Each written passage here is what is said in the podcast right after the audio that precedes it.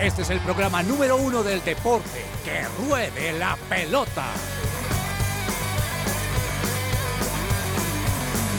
Amaneció, hay que salir otra vez a la cancha. El cuerpo da, pero no aguanta con tanta avalancha. Hola, hola, ¿qué tal? Bienvenidos todos a Que Ruede la Pelota. Hoy es viernes 3 de noviembre, son las 12 del mediodía, 4 minutos. Estamos listos aquí en los estudios de su presencia radio para traerles a todos ustedes la información deportiva en Que Ruede la Pelota y sobre todo con una semana que ha estado muy movida, eh, con una noticia que también hemos venido reportando y hemos venido siguiendo a lo largo de la semana que obviamente nos, nos entristeció en su momento al saberla y que estamos muy pendientes y es la situación de la familia de Luis Díaz que hoy sigue teniendo desarrollo esa noticia, ayer tuvo un avance muy importante y bueno, vamos a seguir comentando un poquito acerca de eso, también obviamente em, todo el pueblo colombiano deseando que esta situación tan complicada, tan difícil para el jugador colombiano del Liverpool, pues se pueda resolver de la mejor manera muy pronto. También tenemos mañana sábado final de Copa Conmebol Libertadores en el Estadio Maracaná, Río de Janeiro. Eh, un, un ambiente caldeado, un ambiente caliente, un ambiente fuerte durante estos días en, Río de Janeiro, por ahí en las playas de, de Copacabana hemos visto también eh, algunos enfrentamientos, algunas correrías de hinchas de Fluminense y de Boca, pero en definitiva la Conmebol ha anunciado que sí se va a jugar el partido el día de mañana con público en el Maracaná y bueno, mañana a 3 de la tarde también vamos a estar pendientes de eso, listos con toda la información de hoy y con una mesa eh, que bueno, me encanta compartir con este par de personajes porque hoy en la mesa de que ruede la pelota hoy viernes estamos tres apasionados por el running y me alegra mucho saludarlos de esa manera. Comienzo con don Daniel Ordóñez. Dani, bienvenido a que ruede la pelota hoy viernes. Me alegra saludarlo. ¿Cómo se encuentra hoy? Hola Andrew, buenas tardes para ti, eh, para Andrés Vargas, para Charlie en el Control Master. Contento de estar acá esta semana casi completica, pero me encanta estar en que ruede la pelota llevando toda la información y eh, hablo su merced del running y yo acabo de llegar de entrenar. Vea. Mejor dicho, hubieran sido 15 minutos antes, me toca conectarme corriendo con el audífono y hacer programa corriendo porque mire, tengo la camiseta de la media maratón, estoy todo sudado, Sí, sí, sí, pero bueno. A veces hay que hacer sacrificios lo para veo a usted cumplir con con esa camiseta. Esa, esa es la camiseta de la media maratón de los 20 años, ¿no? La del 2019. Sí, sí, la negrita con, la con negrita amarillo. con amarillo, que esa, esa fue un buen diseño, fue un diseño lindo de esas camisetas de la media maratón. Y hablando de running, de esa pasión que nos une aquí a varios de la mesa de que ruede la pelota con este lindo deporte, pues otro de, de los hombres que admiramos, que se corre sus buenas carreras de running, que, que también nos, nos deja sus buenas marcas cada vez que, que compite. Don Andrés Vargas, como siempre, cada viernes aquí en que ruede la pelota. Me alegra saludarlo, Andrew, ¿cómo vamos? Hola cabezas, buenas tardes, gracias por el saludo. Sí, qué chévere, de verdad, la, mesa de los tres corredores. Eh, no, todavía no llego al nivel de ustedes dos y menos. Qué delicia poder estar entrenando hoy a las 11 de, de la mañana y llegar a la mesa a hablar de deportes. Eh, y muy contento otra vez de retomar. Estoy retomando, yo creo que ya esta semana otra vez a correr. Tuve ahí una fascitis plantar que no me había dejado avanzar, Mm. pero ahí vamos, ahí vamos contentos, avanzando. Y bueno, creo que hablamos de running porque este domingo se corre la maratón de Nueva York, que es la Así carrera es. más mítica de, de todos los majors. De pronto más adelantico les vamos a contar junto unas con cositas Boston, ¿no? O sea, interesantes. Boston y Nueva York, creo yo, que en Estados Unidos corren Boston, Nueva York y Chicago, Chicago. también como las majors y ya en otras en otras partes del mundo, tipo en Tokio, en Berlín. Ahí sigue las- Londres, Berlín Londres. Y, y si no estoy mal, eh, Londres, tengo- Berlín y la, eh, son seis. Ay, Tokio, esas son las seis. Exacto, ahí están las seis, ahí están las seis, este, pero sí, sí, sí, sí, tienes razón Andrés Vargas, este fin de semana miles y miles de corredores van a darse cita en, en la maratón de Nueva York. Son tantos los corredores, eh, Dani y Andrés, que a los organizadores les toca en los primeros nueve kilómetros tener dos tipos de, ¿De salida? de- de salida diferentes para que después ya sobre el kilómetro 10 los corredores se unan porque Wow. es, la, es tanta la cantidad que no pueden salir todos al mismo tiempo porque no sería imposible por la cantidad. Son 50 mil cupos habilitados, los Ush. 50 mil ya están sold out. El año pasado de los 50 mil llegaron 47 mil 800, los otros se retiraron.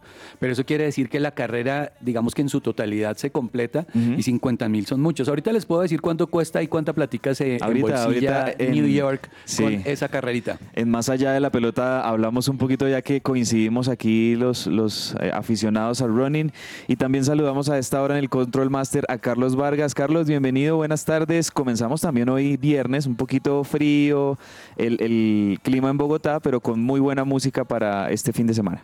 Así es, Andrés, muy buenas tardes y pues empecemos entonces con buena música aquí en Que Ruede la Pelota.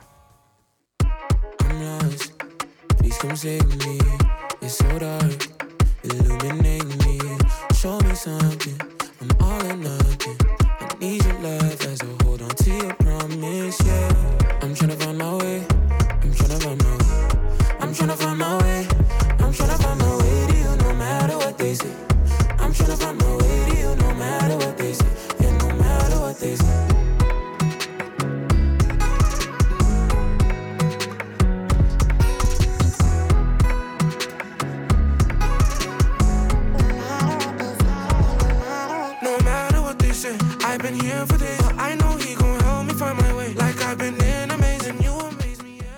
Celebra la pasión del fútbol con un buen café. Coffee and Jesus presenta Hablemos de fútbol. Hablemos de fútbol.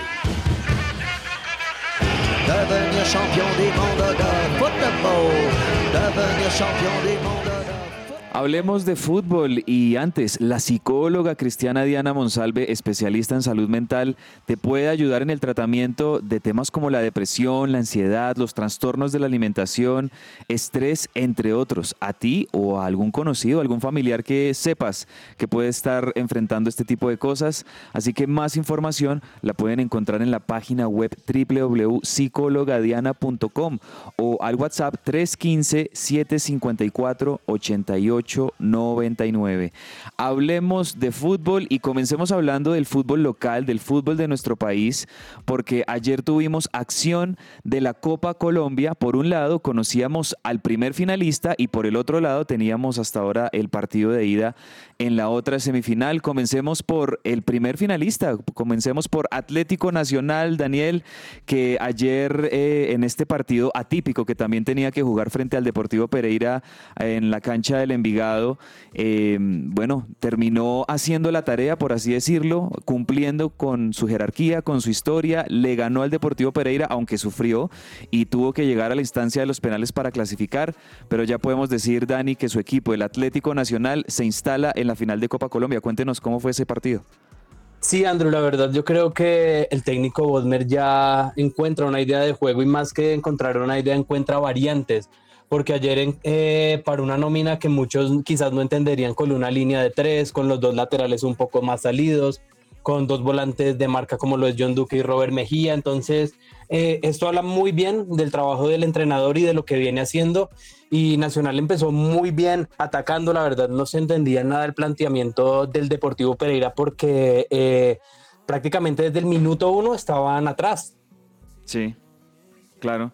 Y un 3-1, ¿no? En definitiva, en los Sí. 90 minutos, 3-1. No sé los goles por parte de Nacional. ¿Quiénes fueron los Lo- jugadores? Bueno, eh, Jefferson Duque sin duda es este jugador histórico, tercer goleador de, en la historia de Nacional, que fue el que marcó dos de los tres goles. El otro lo marca eh, Eric Ramírez, el venezolano. Ah, oiga, ya eh, Jefferson Duque ya es el tercer goleador histórico de Atlético Nacional, ¿es en serio? Sí, señor. Wow. Tiene cien- llegó a 120 goles ayer. Solamente están por delante Víctor Hugo Aristizábal con 206 y JJ Treyes, John Jairo Treyes, con 131 goles. Si a Jefferson Duque le dan un año más de contrato, tenga por seguro que va a ser el segundo goleador histórico de Nacional. Eh, y otro dato no menor que ocurrió Mm. en el partido de ayer es que debutó oficialmente el hijo de justamente Víctor Hugo Aristizábal.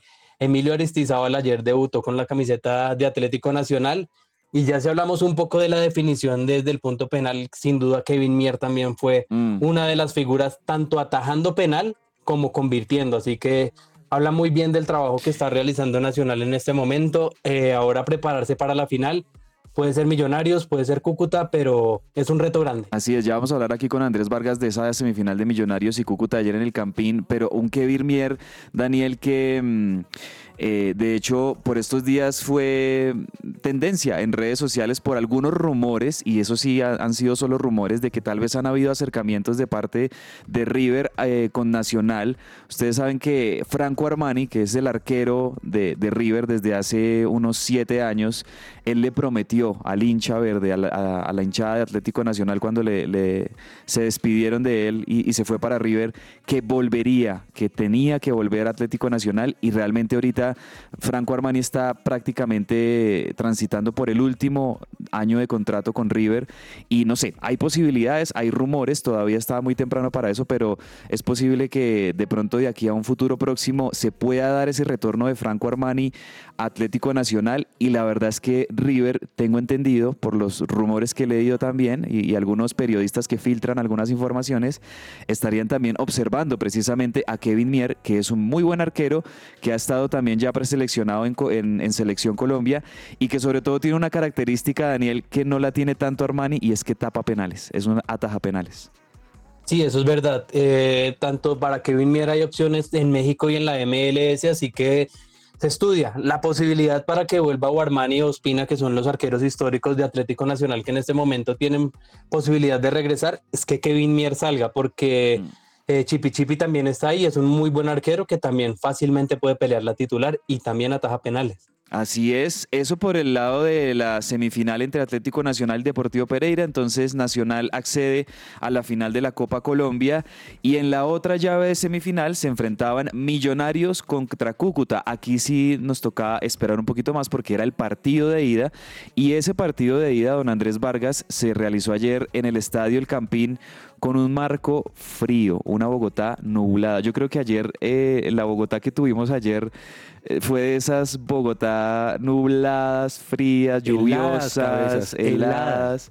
Oiga, y aún así, más de 35 mil personas, no sé cuántos, cuánto fue la asistencia oficial, pero vi prácticamente el campín lleno para esta semifinal entre Millonarios y Cúcuta. Un Cúcuta que, a pesar de que es un equipo que está jugando en la B y entendemos que está en la B, es más como por los temas institucionales, las crisis que tuvieron hace algunos años, realmente Cúcuta es un equipo que tiene nivel de primera división, lo hace muy bien y se la complicó anoche a Millonarios. Eh, Millonarios lo buscó por muchos medios, el arquero del Cúcuta realmente estuvo también como una de las figuras del partido y finalmente en una jugada de pelota quieta donde creo que también ahí pasa algo curioso que ya vamos a comentar, eh, termina cobrando Leo Castro, precisamente el ex Deportivo Pereira campeón, con el Pereira campeón, con Millonarios, y Leo Castro que pues es el, el delantero de jerarquía que tiene el equipo azul, sentencia el 1-0 y con ese 1-0 nos vamos para el General Santander este domingo en el partido de vuelta Cúcuta Millonarios, pero un partido difícil para Millonarios. Más por la cancha, el Sí. calor, el clima de Cúcuta no es un clima muy abrasador. Pero yo creo que Millonarios, pues claramente sobre el papel es más que el, el Cúcuta Deportivo. Y pues no, no, yo pienso que, y auguro, ojalá, poder tener una final otra vez Millonarios Atlético Nacional. En como la menos que- de seis meses. Claro, re- repetir. Entonces, pues creo que para el fútbol colombiano es bien interesante. Eh, Leo, Leo Castro, pues sigue siendo, como usted lo dice, cabezas el delantero ahorita para mostrar en Millonarios. Y yo creo que eso es lo que está motivando a la hinchada de Millos a salir de verdad cabezas en una noche. Esa noche sí es bien fría, como la noche eh, lluviosa, pero el equipo está moviendo a su hinchada y Sí. pienso que eso es un referente para los demás equipos y claramente para los capitalinos, que están, digamos que teniendo sus déficits también en ingreso y pues claramente eso es un- una plática que pueden recibir muy bien los clubes. No, totalmente, totalmente. Lo del hincha de Millonarios siempre lo he dicho. Es, es de, es de admirar eh, que salgan que salgan a las 10 de la noche por esa carrera 30 aquí en Bogotá con ese frío Y ese trancón. eh, y esos trancones, de verdad que de admirar los hinchas de Millonarios que acompañaron masivamente ayer al equipo del profe Alberto Gamero, que tenía algunas bajas, pero que ya había contado también con el regreso de algunos titulares importantes. Muy buen partido, como siempre, el costarricense Juan Pablo Vargas, muy buen partido de McAllister. Y el hecho curioso, yo no sé si Dani eh, vio un poco del partido y vio la transmisión, pero de hecho Sí. en Win Sports eh, comentaron este hecho curioso y es que cuando le cobran ese, ese tiro libre al borde del área a Millonarios, eh, el que coge la pelota, el que toma en sus manos la pelota es David McAllister Silva y, y como que entre ellos hacen una especie de teatro, como una especie de, eh, entre McAllister Silva y Leo Castro hacen una especie de actuación en donde se- como que se están gritando, Leo Castro le está pidiendo la pelota, déjame cobrar, déjame cobrar. Y, y McAllister Silva le dice, no la vas a cobrar, no la vas a cobrar, como tal vez queriendo engañar un poco a los jugadores que estaban también en la barrera puestos por el Cúcuta. Y en definitiva, cuando se pensaba que iba a cobrar McAllister, lo cobró Leo Castro. No sé si vio eso, Dani, pero me pareció una jugada interesante como de engaño y en definitiva pues resultó en gol, el, el gol, el gol ganador de, de Millonarios. Y dirían los memes de, de internet, revivió el fulbo. con con Así es. todas estas eh, tipos de, de jugadas que se hacen. Y la jugada es en movimiento. De hecho, no cobra directamente el Leo Castro, sino se la, se Se la mueve el, el 11. No recuerdo el nombre en este momento. Se la pone en movimiento y Leo Castro remata y directo eh, al arco. Así que impresionante eh, lo de Millonarios que intercambia jugadores, sigue eh, teniendo un buen nivel. Ayer Fernando Uribe se comió varias. Sí, Yo creo también, la verdad. Yo creo que si hay una posición a reforzar en Millonarios es ese cambio del 9. Sí, sí, sí, sí, de acuerdo. La verdad es que Millonarios en este momento tiene un solo nueve goleador de jerarquía que siempre se reporta con el gol y, y es Leo Castro, pero preocupa un poco es el recambio porque Sí. cuando entra Fernando Uribe no, no, la verdad no, no está conectado con el gol el, el veterano jugador Fernando Uribe, no. Y también eh, hay momentos donde creo yo que los, los volantes extremos de Millonarios, eh, por ejemplo el chico Beckham David o, o Guerra, son muy buenos. Beckham David es el 11, si no estoy mal. Eh, Beckham David, Ah, sí. sí. Sí. Eh, Tienes razón. Este, son, son muy buenos, pero creo que la juventud a veces les juega malas pasadas y terminan pateando, no sé, muy arriba o, o desperdiciando una oportunidad. Claro, totalmente. Eh, y sabe que también me gustó de ese partido de ayer, Andrew, el planteamiento del Cúcuta, porque fue inteligente, no salió a atacar, eh, a enfrentar a un Millonarios totalmente superior, sino que tuvo esa tranquilidad de poder eh, enfrentarse bien, estar tranquilo, replegarse y estar a la contra. De hecho, tuvo un par de oportunidades donde pudo haber abierto el marcador incluso antes de que Millonarios lograra ese primer gol. Así que qué bueno eh, que Cúcuta, digamos, haya llegado y no que llegó a las semifinales y, mejor dicho, lo golearon Sí. Perdió súper mal, sino eh, se plantó bien, plantó buena cara frente a Millonarios y dejó la serie eh, no liquidada, porque el partido en el General Santander el domingo a las 5 de la tarde no va a ser nada sencillo para ninguno de los dos. Totalmente de acuerdo. O sea, la serie está abierta, Dani, Andrés, y el domingo 5 de la tarde creo que vamos a tener un marco buenísimo en el General Santander. Yo recuerdo aquellas épocas de ese glorioso Cúcuta Deportivo campeón con esas figuras por ahí en el 2002, 2003, que llegó incluso hasta semifinales de Copa Libertadores y que convocaba en todas las, en todas las jornadas eh, el General Santander lleno. Yo creo que Sí, en llenísimo. Cúcuta Ajá. vamos a, a tener un marco muy lindo. Además que también en Cúcuta hay muchísimos hinchas de millonarios que seguramente también eh, se, se van a hacer presentes el domingo. Llave abierta, millonarios todavía no podemos decir que haya pasado. Eh, tiene una diferencia, un gol de ventaja, pero realmente este Cúcuta juega bien. Millonarios creo yo a, a- a ser inteligente, a esperar al Cúcuta, a esperar las opciones que tenga y tratar de imponer también su, su jerarquía y su historia, su peso futbolístico para tratar de acceder a una final que yo le pregunto aquí a don Daniel Ordóñez, ¿cómo, puede, cómo ve usted esa posible final, que todavía no está dada, pero podría darse otra vez una final, como Sí. lo decía Andrés Vargas, entre Millonarios y Atlético Nacional? Sí, eh, sería una final histórica. De hecho, hace 10 años, yo lo mencionaba estos días en el programa, hace 10 años se enfrentaron en la final de la Copa Colombia ellos dos, en la final del 2013, donde Nacional quedó campeón. 2-2 terminó en el Campín y 1-0 terminó en el Atanasio con gol de Juan David Valencia. Sería uf, una final muy, muy, muy importante. eh, igual lo que hablamos siempre, ¿no? Eh, Millonarios viene con una estructura muy definida y no es por echarle como la responsabili- li- le- responsabilidad al otro equipo, pero sí es un equipo que viene muy, muy bien, muy concentrado. Y Nacional es un equipo que acabó de cambiar de entrenador, que está con mayoría juveniles, así que sería una final difícil donde Nacional prácticamente haría uso de su camiseta y de su historia porque futbolísticamente apenas está ascendiendo. Así es. Bueno, mi querido Andrés Vargas, ya vamos a entrar en el tema Copa Libertadores y la final eh, entre Fluminense y Boca Juniors mañana sábado, porque han pasado cosas y, y- y realmente uno mirando ahorita la, la web, las redes sociales, se, eh, se han filtrado videos de, de- de- de Violencia. de las barras, de hinchas de uno y otro equipo eh, un poquito eh, alterados. Obviamente es un marco de una final y siempre pues es bien caliente, pero antes de eso, déjeme preguntarle, Dani, eh, para cerrar el tema de fútbol colombiano, también el fútbol de la B está interesantísimo porque estamos como en definición de, de los equipos que van a disputarse también los cupos o el cupo para ascender a la primera división. Por ahí veo a Fortaleza, Leones. ¿Cómo está el tema de, de la primera B en Colombia?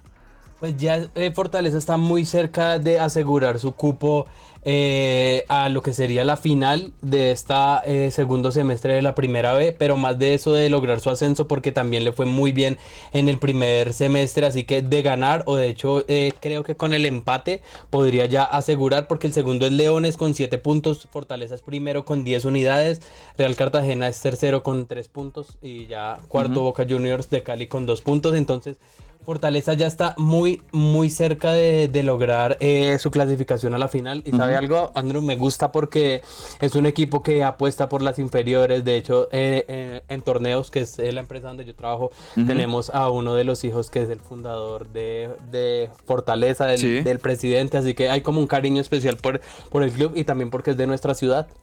Claro, y sería buenísimo y muy beneficioso también para Bogotá tener otro equipo en la primera división. Lo ha hecho realmente bien Fortaleza en los últimos años. En su momento, yo me acuerdo hace casi dos décadas, eso era lo que decíamos de la equidad. Y miren que la equidad ya, ya lleva muchos años instalado en la primera división, una organización seria, una organización eh, correcta, han llegado a finales, han estado muy cerca y, y podría ser ahora el, el caso de, Fortaleza también, que pudiese ser un equipo bogotano que se sume a Millonarios, a Santa Fe, a La Equidad, lo que en su momento fue eh, Chico, que pasó a Boyacá, pero también todos esos equipos que surgieron de Bogotá y que podrían estar todos compartiendo la primera división.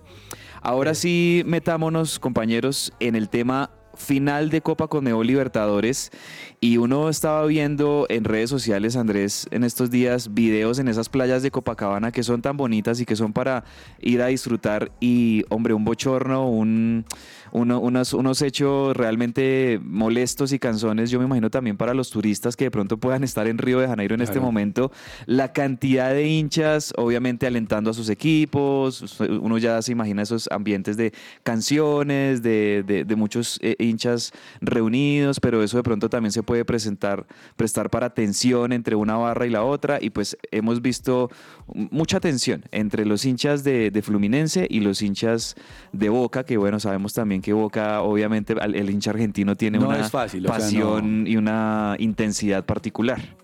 Pues lo que se ha visto en las redes sociales y lo que hemos visto en televisión es alrededor del FanFest que se hace previo al, al- al evento, porque realmente esto es un evento mundial, Enorme. cabezas. Eso es una vaina, es el Maracaná, 78 mil personas pueden caber y dicen que se pueden desplazar 100 mil hinchas argentinos en más o menos 100 buses, 20 aviones.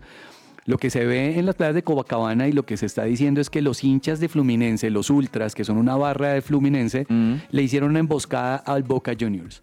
Y ahí es donde usted ya empieza a ver que luego tienen que entrar el ejército, armas.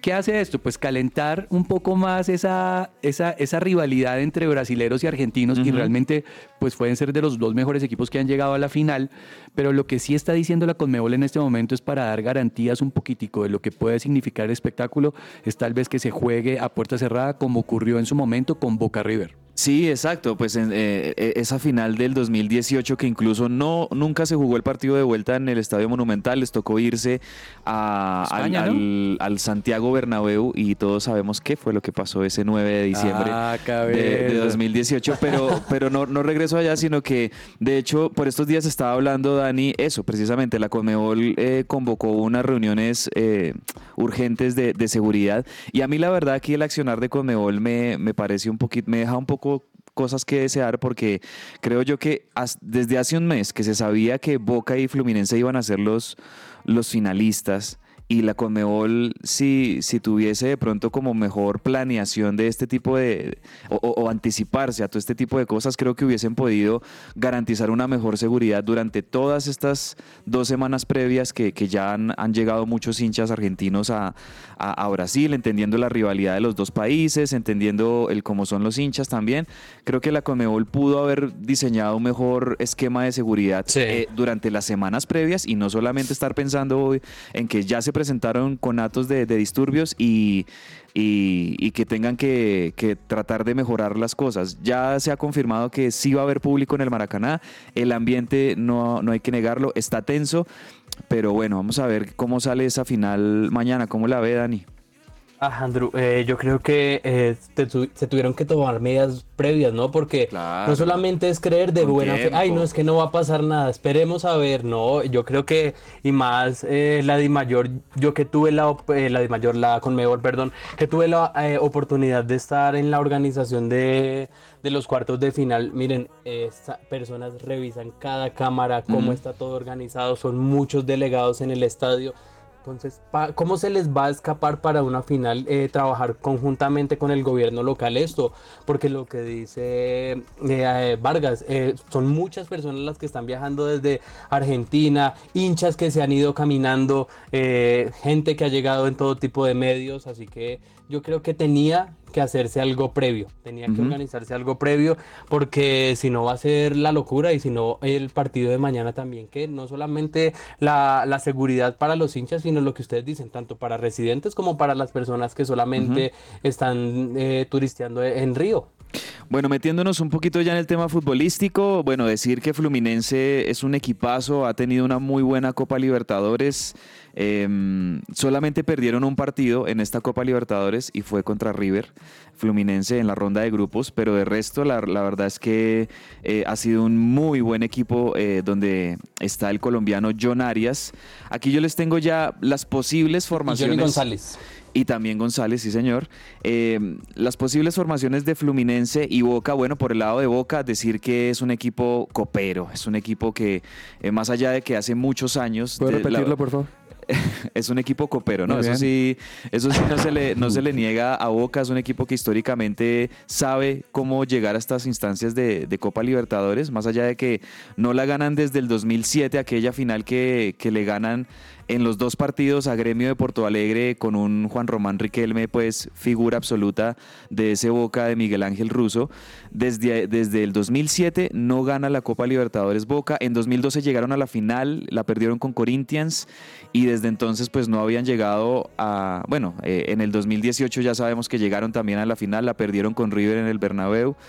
Eh, y, y ha estado ahí, ha estado ahí buscando y buscando y anhelando la séptima. Yo creo que realmente en, por el lado de Boca pues hay mucha expectativa porque si bien, y creo yo que todos coincidimos, tanto la prensa como aficionados del fútbol coincidimos que Fluminense puede que tenga mejores jugadores, un mejor funcionamiento futbolístico, pues Boca es Boca, Boca es eh, muy copero y sabe cómo jugar estos partidos y, y lo ha demostrado en las definiciones anteriores donde no ganó ningún partido, todos los partidos los empató, pero en los penales avanzó y eso, es, eso dice pues mucho de, de la jerarquía que tiene Boca en, ese tipo de definiciones.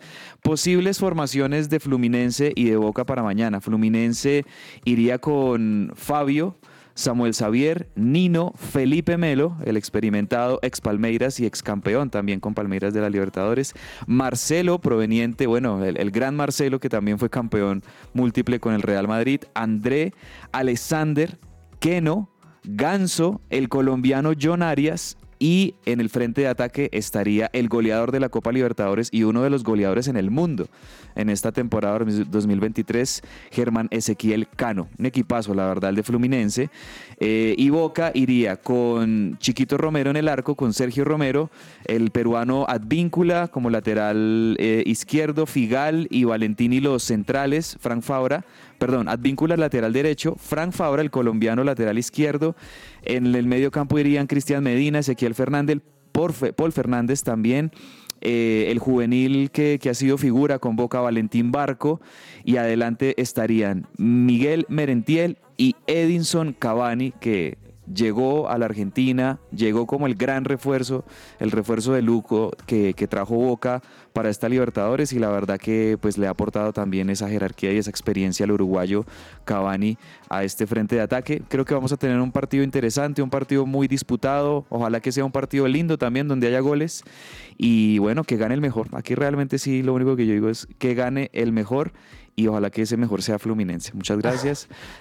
Pasemos, No, pero que pase la. eh, pasemos a- al siguiente tema. No, por Dani, John, diga algo, Dani. por John Arias. No, no, no. Por John Arias, No. ojalá. Ah, Yo creo que esa final ah, está tan cerrada en este Está momento. mm. No, no vemos ningún equipo que parta, digamos, como favorito, porque ambos en sus ligas locales están viviendo un presente eh, regular, por no decir malo. De hecho, analizábamos el partido de, de Fluminense hace poco y de los últimos siete encuentros ha ganado solamente 1-5-3 ante Goiás. Mm. De resto, eh, han jugado los suplentes de los suplentes. De hecho, Johnny González sumó minutos, que es el suplente de los suplentes, pero otras figuras como John Arias, el mismo Germán Ezequiel Cano, están eh, Concentrados en este tranquilos, concentrados esperando la final, misma situación de Boca, que lo de Boca no sé si de verdad sea porque están eh, guardando las figuras o porque están eh, teniendo un presente no tan bueno con Almirón. Eh, lo de Boca es igual, o sea, tanto Fluminense como Boca en sus torneos locales en Argentina y en Brasil no andan nada bien, han venido perdiendo los últimos partidos, pero también es porque han estado usando muchísimo equipos suplentes, precisamente guardando a todos los titulares para este partido de mañana, entonces Es mañana que, va a ser otra historia. cabezas, ese partido también implica una cantidad de dinero impresionante que los clubes necesitan tener. Entonces no, Pero, no pueden Andrew, arriesgar su nómina. Estamos hablando, Daniel, Sí. como de unos 18 millones de dólares. El 18 que, millones de dólares, pero para que entendamos un poco la magnitud del fútbol brasileño, la Copa de Brasil entrega esa misma cantidad de dinero en Impresionante, premios. sí, Sí, impresionante. los- los- igual, o sea, yo creo que eh, ya estando en esta instancia definitiva, los equipos brasileños en su especialidad, por lo que hablamos del dinero, también se la van a jugar toda. Es el prestigio, es eh, esa rivalidad con los argentinos, así que va a ser una final eh, muy bonita donde lo que dice Andrew Boca va a luchar por la séptima y, y Fluminense va a querer ganar eh, su, su primer Libertadores, así que eh, impresionante, ¿no? De hecho estaba viendo videos también en Río y, y eh, los hinchas de Boca cantando, celebrando y por allá salió un hincha de, de Flamengo, un vendedor, también se puso a saltar con ellos, a celebrar un poco de la parafernalia también y que obviamente no quieren que su máximo rival se lleve la Libertadores. El Oiga, folclore. a mí sabe por sabe qué me gusta. mañana me gusta mañana el Mundo River se juega otro partido, le digo. Ah, Claro, claro, porque, porque pues eh, si Boca gana la, la séptima, se convierte prácticamente, no, se convierte en el más veces campeón de la Libertadores junto con Independiente. Independiente, ¿cuántas tienes? Independiente, 17 también, ¿no? Independiente también tiene siete, pero pues Independiente las ganó en la década del, del seten- de los Sí. años 70 y de los años 80, pero pues sigue siendo el rey de copas Independiente, pero Boca ya eh, buscando esa séptima tan anhelada desde hace mucho tiempo. Pues la verdad yo me inclino un poquito por Boca y le iba a decir mi comentario y es eh, muy chévere por Cavani. Creo que es un jugador que en este momento, digamos que casi ya terminando su carrera, después de haber pasado por el fútbol internacional, a mí se me hace un delantero impresionante. Y me parecería espectacular ir cerrando la vida, la carrera futbolística con un título como este y más en un... En, en- en un partido tan emblemático y jugando en el Maracaná, pienso que es algo de verdad impresionante y para Cavani, pues digamos que lo celebro. Y ojo porque en ese Maracaná, la selección argentina hace menos de dos años le ganó una final de Copa América a Brasil ahí, o sea que no es, no es que sea garantía para Fluminense estar en el Maracaná, de hecho creo que es más presión para ellos jugar con, con gran cantidad de su público. A mí la verdad yo me inclino por Fluminense por Germán Cano, porque es un goleador impresionante, por el colombiano John Arias, pero Usted se bueno, que le vaya... porque usted no quiere que gane Boca. Y, y porque la verdad. que gane Boca, la verdad. Pero vamos a ver, vamos a ver cómo se da esa final mañana. Y ya cerremos, eh, hablemos de fútbol rápidamente, Vargas. Pues diciendo que James Rodríguez ganó el Sao Paulo, ¿no? Pero sigue sin convencer, sigue sin figurar. James Rodríguez en el Sao Paulo. Ahí digamos que futuro Mm. incierto, me parece. Interesante que volvió a la titular. Mm. Eh, digamos que tuvo una participación de la media para abajo. En el minuto 56 hacen, hacen su relevo porque el equipo no ha logrado consolidarse y James no ha logrado dar al equipo lo que él necesita. Sí están criticándolo mucho, están criticando que no ha logrado adaptarse al equipo, aunque un mes atrás empezaban a ver las genialidades de James como que untándose un poquito más del fútbol brasilero, pero no ha logrado ayudar a sacar el equipo adelante, o por lo menos digamos que con su fútbol, porque digamos que los, los resultados en algún momento lo pueden demostrar. Hay algo por ahí, cabeza, si es que suena que posiblemente lo vuelvan a querer en Arabia Saudita Puede y ser. eh, posiblemente por temas económicos, pues James podría dar un paso al costado y tal vez Sao Paulo haga buena caja haciendo ese traspaso. Ese canje. Puede ser, puede ser. En Agenda Deportiva les vamos a estar contando de buenos partidos que vamos a tener este fin de semana. El Rayo Vallecano de Radamel Falcao García visita al todopoderoso Real Madrid. Vamos a tener buenos partidos también en, en la Premier League. Eso lo dejamos para Agenda Deportiva. Pero por ahora, ¿qué les parece si en este viernes, como para animarnos un poquito a esta hora, nos vamos con la primera entrega de Viernes Divertido de Sergio Tomás Ávila? Vamos con... ¿Qué nos trae en este primer tiempo? Viernes divertido. Hola, hola, hola a todos. Viernes divertido. Hoy es viernes y como saben, los mejores chistes. Antes tenía una tintorería, pero ahora me dedico a apagar fuegos. ¿Eres bombero? No, extintor. No, todo difícil de entender. Me gustó, me gustó. Bien, bien. Bien, bien, bien. Yo, yo soy, yo soy team, team Sergio no, Tomás. Extintor. Muy bien, muy bien. Muy bien por Sergio Tomás. Vamos a una pequeña pausa, pero tenemos muchísima más información en que ruede la pelota hasta la una de la tarde. Su presencia radio, 1160 AM. Todo lo que tiene que saber más allá de la pelota.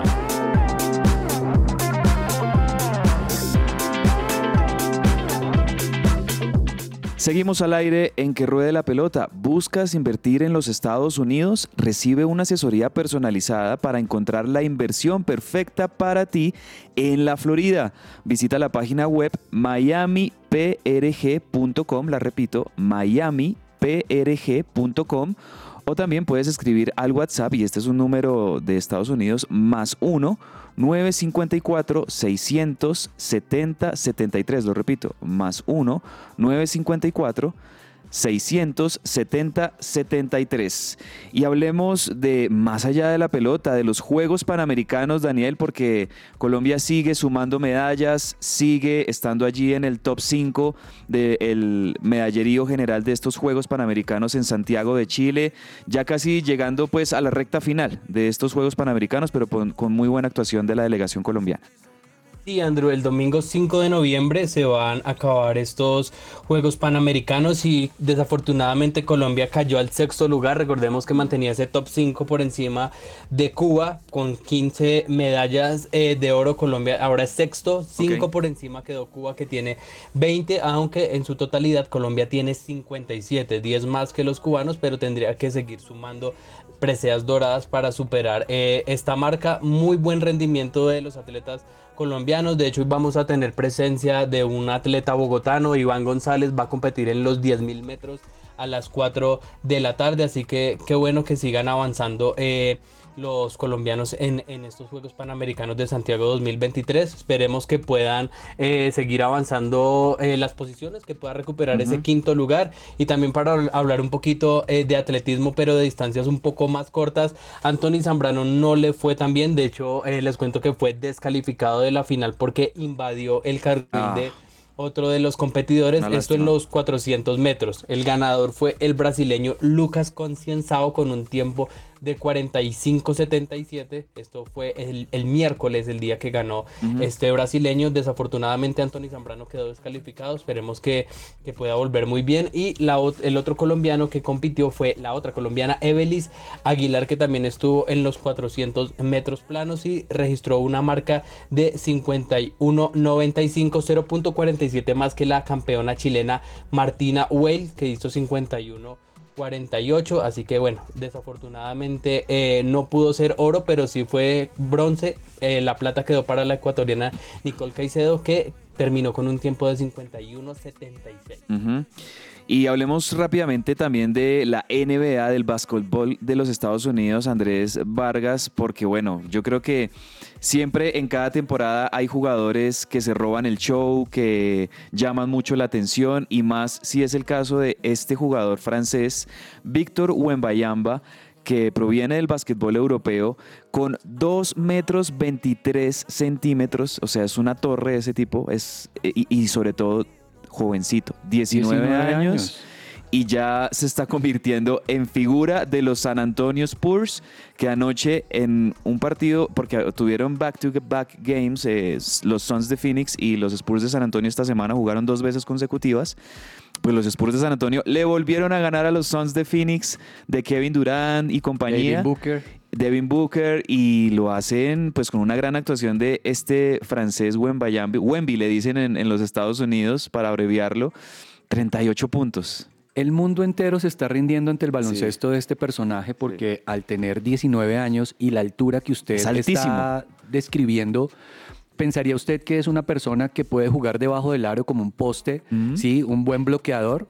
Posiblemente una persona que debajo del aro puede meter buenas canastas y buenas clavadas, pero cabezas es uno de los jugadores más versátiles que en este momento tiene la NBA. Tiene, tiene enganche, defiende, Asiste, ataca, defiende. asiste, triplero. Los- es triplero. Es triplero impresionante y es que más tiene un alcance y unos brazos.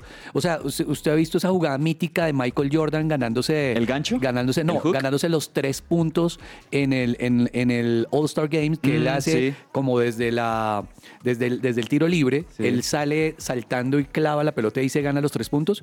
Este loco lo puede hacer desde atrás. Lo hace facilito. Lo hace desde atrás y como en Space Jam, estira la mano como Michael Jordan y mete la cabeza. Es impresionante. Es como ver usted a, a Michael Jordan jugando en Space Jam. Y, lo, y lo tremendo es que se está echando el equipo a los hombres siendo un novato. Siendo 38 puntos el día de ayer y cogiendo una franquicia que estaba bien abajo. En este momento está digamos que por lo menos dentro de los ocho principales de la conferencia oeste. Así que si la gente quiere o si usted quisiera ver baloncesto bonito, empieza a ver a Víctor Wembanyama. Sí, sí, sí, total. Muy buena victoria de los Spurs de San Antonio y seguramente este joven eh, sensación en la NBA va a seguir dando mucho de qué hablar. Hay que en engordarlo un poquito, pero Eh, Sí, que haga que es gimnasio, ¿no? Bracito pesas. y, y- y cuerpo porque sí lo necesita. Este, sigamos hablando también de otros deportes en más allá de la pelota y hablemos un poquito de la Fórmula 1 porque también vamos a tener Gran Premio de Brasil este fin de semana. Ya una Fórmula 1 que bueno, pues está definida, ya sabemos lo de Max Verstappen, pero no deja de ser atrayente, sobre todo que por este lado del continente tenemos Fórmula 1. Claro, pues uno porque es Interlagos, es Brasil, es también carrera mítica y porque después de Max Verstappen, por debajo Sergio El Checo Pérez, Lewis Hamilton y Carlos Sainz pueden seguir haciendo y pueden ir sumando puntos para poderse quedar posiblemente con el segundo lugar de Sergio Pérez, en este caso de Lewis Hamilton, y arra- arrancarle de pronto la la escudería o el segundo o el segundo lugar en escuderías eh, Ferrari a Mercedes. Así que sí se ve una carrera bien interesante, estratégicamente clara y lo que se necesita de verdad es tener nervios de acero para no perder los puntos que se necesitan, en este caso por Sergio Checo Pérez, que no logró hacer una carrera buena en México. Así es. Y bueno, cerremos también con eh, lo que hablábamos al principio del programa, Maratón de Nueva York este próximo domingo. Muchísimos atletas, quizás es la maratón que más atletas convoca. eh, en, el calendario de las Six Majors, yo no sé, ya digamos hablando de los atletas élite, si por ejemplo vayamos a tener un registro como el que logró Kiptum eh, en Chicago haciendo el récord eh, histórico de, maratón, pero lo que sí es que es una maratón pues muy atractiva, una de las ciudades más importantes del mundo y con una gran cantidad de, de atletas que se van a dar cita este domingo en Nueva York, Dani. Impresionante lo que se va a vivir este domingo en esta última mayor del año 2023. Yo creo que es un sueño para todo runner poder estar eh, en esta competencia y va a empezar justamente a las 8 de la mañana en el puerto Verrazano Narrows de Staten Island. Así que eh, yo creo que yo creo que es una competencia de esas que todo el mundo sueña, ¿no, Andrew? Uy, sí. Eh, vamos, vamos a tener grandes competidores, eh, vam- vamos a tener lo que decía Vargas, más de 50 mil personas en, en esta competencia. Acá en Colombia lo vamos a ver eh, por ESPN para los fanáticos de esta competencia y también se puede dar esa competencia no de los tenis, ¿no? Que vemos que los Vaporfly, que Adidas saca unos nuevos que se siguen rompiendo Los marcas, así que Sí, yo creo que es- esa también es otra de, de- de las competencias internas que se ven porque se han bajado las marcas, ¿no? De hecho, hace poco veíamos que, que se reducía esa marca de Kipchoge eh, en el maratón, así que no se nos puede, no nos podría sorprender que incluso se baje de las dos horas. Vamos a ver cómo termina la maratón de Nueva York y seguramente el próximo martes que regresamos a que ruede la pelota les tendremos algún datico de cómo fue esta gran competencia. Bueno, segundo tiempo, segundo tiempo de Sergio Tomás en Viernes Divertido. Viernes divertido. Y para este segundo tiempo les traigo. Un grupo de ancianitas tejedoras están haciendo fila en el aeropuerto. ¿Y qué harán? Van a abordar. Le fue bien. Bien. Le fue bien Sí, a Sergio Tomás esta, en en esta ocasión. Buen Muy Viernes. Divertido, hoy los dos chistes de Sergio Tomás. Seguimos con más secciones en que ruede la pelota. ¿Qué es la vida de?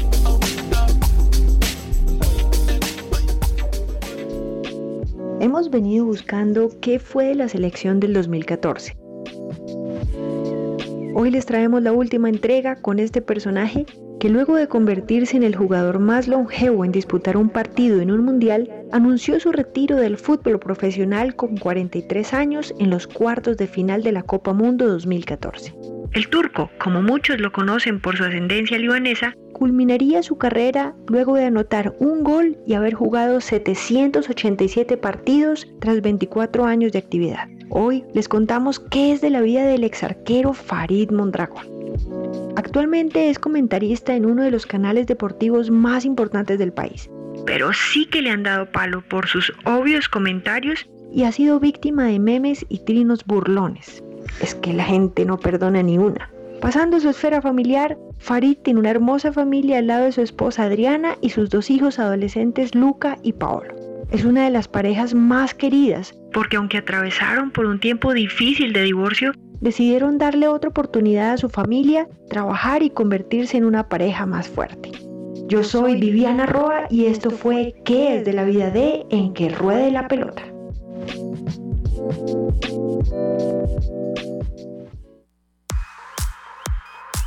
Farándula deportiva.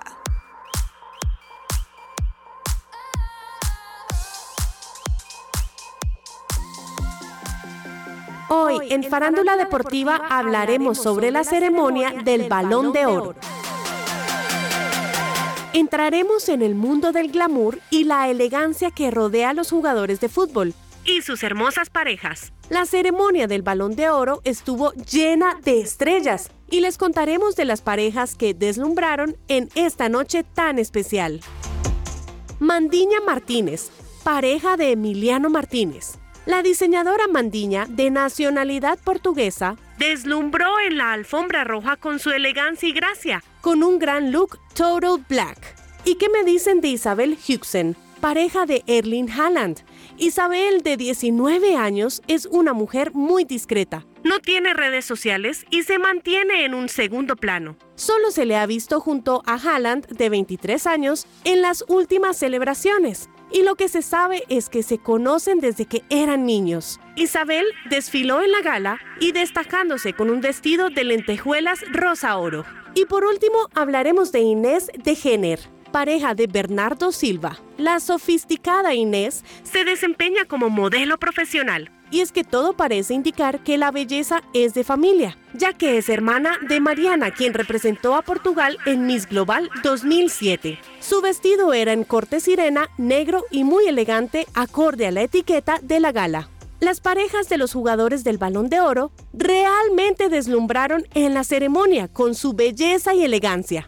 No solo son el apoyo detrás de los jugadores, sino también verdaderas estrellas por derecho propio. Y con estos daticos glamurosos de farándula deportiva los dejo el día de hoy.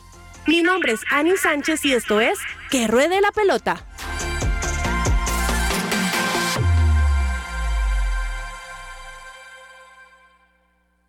Su presencia radio. Agenda deportiva. Se me va a salir el corazón.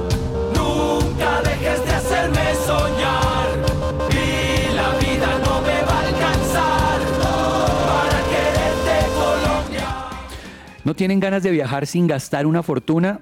Pues les cuento que en Viajemos Travel tenemos la mejor página de reservas online con los mejores precios y hasta devuelven la diferencia si se encuentra un precio más bajo, cabezas.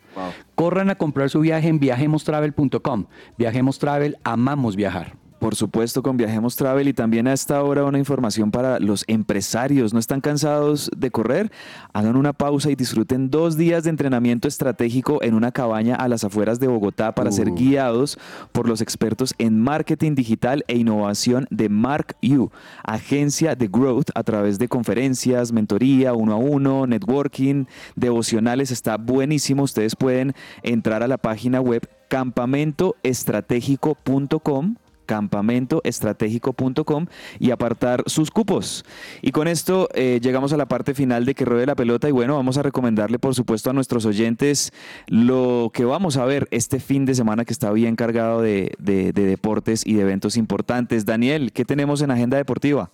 Yo les voy a recomendar el superclásico de Alemania porque este sábado a las 12 y media juegan Borussia Dortmund contra el Bayern Múnich, uno con mejor presente que otro, el Bayern Múnich que viene de ser eliminado en tercera ronda de la Copa Alemana por un equipo de tercera división, así que eh, un Borussia que quiere seguir estando en los primeros puestos, muy muy buen partido, sábado 12 y media del mediodía. Así es, otro partido buenísimo que vamos a tener en Premier League, 12 y 30 del mediodía. Mañana, sábado, Newcastle contra el Arsenal. Ambos equipos peleando las primeras posiciones de la Premier League, sobre todo el Arsenal que está ahí codo a codo con el Tottenham peleando el primer lugar. Pues muy buen partido ese de Newcastle contra el Arsenal. También ya les decía, 3 de la tarde va a ser la hora de Boca Fluminense, Fluminense Boca por la final de Conmebol Libertadores. Andrew, ¿qué tenemos en agenda deportiva? Quiero recomendar un partido buenísimo en la NBA. Hoy, 9 de la noche, los Nuggets contra los Mavericks. Y bueno, para despedirnos también de nuestros oyentes, recordarles que el próximo lunes aquí en territorio colombiano es día feriado, es día festivo, así que los acompañaremos con programación musical durante este bloque y nos volveremos a encontrar en que ruede la pelota el martes para traerles toda la acción y todo lo acontecido durante este fin de semana. Los bendecimos, que pasen un fin de semana festivo muy bonito y como lo dice nuestro querido profe Carlos Olmos, nos vemos en la iglesia. Un abrazo, Daniel, Andrew, chao a todos. Chao, chao, bendiciones.